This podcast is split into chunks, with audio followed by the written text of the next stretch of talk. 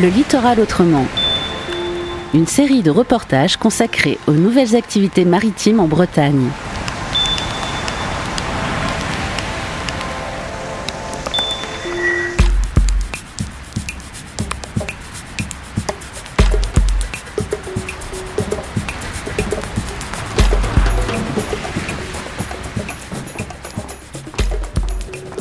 Je m'appelle Nicolas Weber et je suis chargé des relations publiques au CHOM.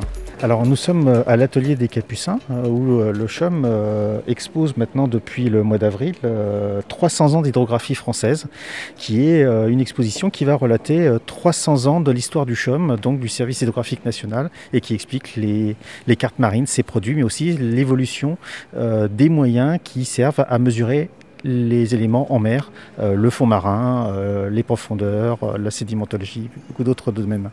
On peut peut-être rentrer Oui. Bonjour. Il y a quelque chose qui frappe quand on rentre dans l'exposition, c'est ce buste d'un personnage avec un regard franc, perçant, un peu sévère. Oui. Qui c'est exactement? Alors, euh, c'est Charles-François Botton-Beaupré, c'est notre illustre ancêtre, puisque il a maintenant même un bateau à son nom, un bateau hydrographique euh, de la Marine nationale opéré par le CHOM. Mais c'est, euh, on va dire, on l'appelle aussi le père de l'hydrographie française, puisque c'est lui qui va définir un petit peu les, les, méthodes modernes, qui ont bien sûr évolué, mais les grandes méthodes de l'hydrographie. Il va embarquer sur, avec d'Entrecasteaux à la recherche de la Pérouse.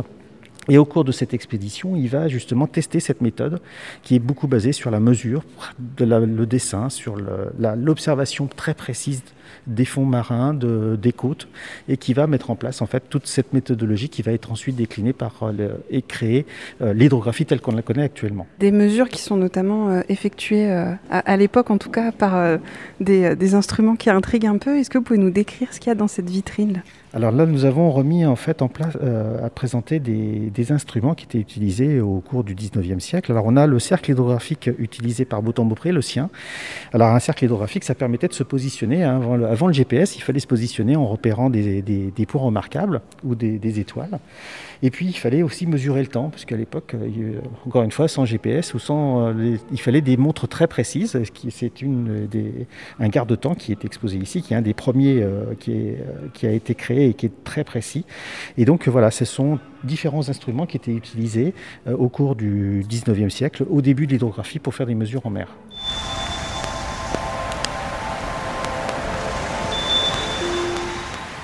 Sur le mur là-bas, il y a une, carte assez euh, ancienne.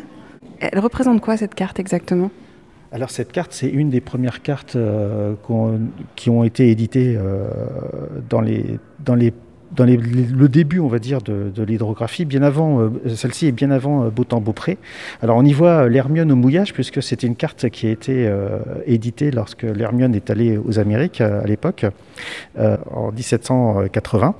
Et donc on retrouve déjà quelques mesures qui ont été faites de sondage, qui ont été faites dans la baie pour savoir où est-ce qu'ils pouvaient naviguer. C'est un petit peu les premières cartes qui ont été dessinées, qui étaient plus de l'observation, qui n'avaient pas beaucoup encore de géographie. C'est Beautemps-Beaupré qui plus tard va mettre des, des techniques beaucoup plus précises pour qu'on soit vraiment sur des choses, on va dire, un peu plus scientifiques. Et puis pour la mesure des fonds marins, euh, des profondeurs, l'acoustique est vraiment une grande révolution qui apparaît au cours du XXe siècle. Donc c'est utiliser la propagation du son dans l'eau qui va nous permettre d'aller sonder de cette façon-là. Donc utiliser une méthode acoustique au lieu d'un plomb euh, ou de câbles. Donc c'est beaucoup plus rapide puisque c'est des systèmes qui peuvent être embarqués directement sur les bateaux.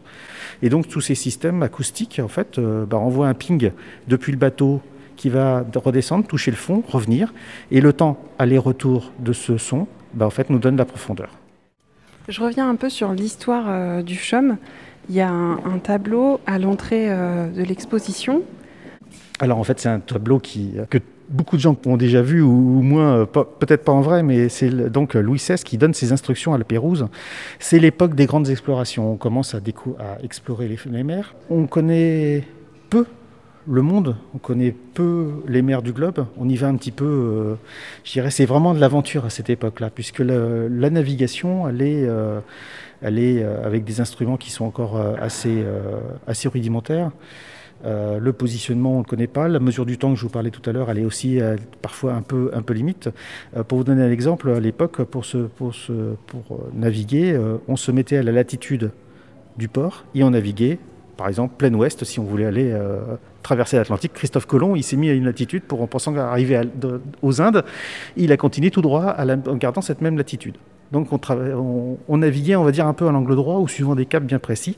Les premières cartes marines sont un peu de ce type-là, c'est-à-dire qu'elles ont peu, très peu d'informations, mais elles ont des routes, des caps à suivre, avec des points de, des points de liaison qui permettaient d'aller d'un port à l'autre. Et puis après, la grande modification, c'est justement la méthode de Beautemps-Beaupré, de mesurer véritablement les fonds marins et de définir quelles sont les zones qui sont dangereuses, les zones qui sont navigables.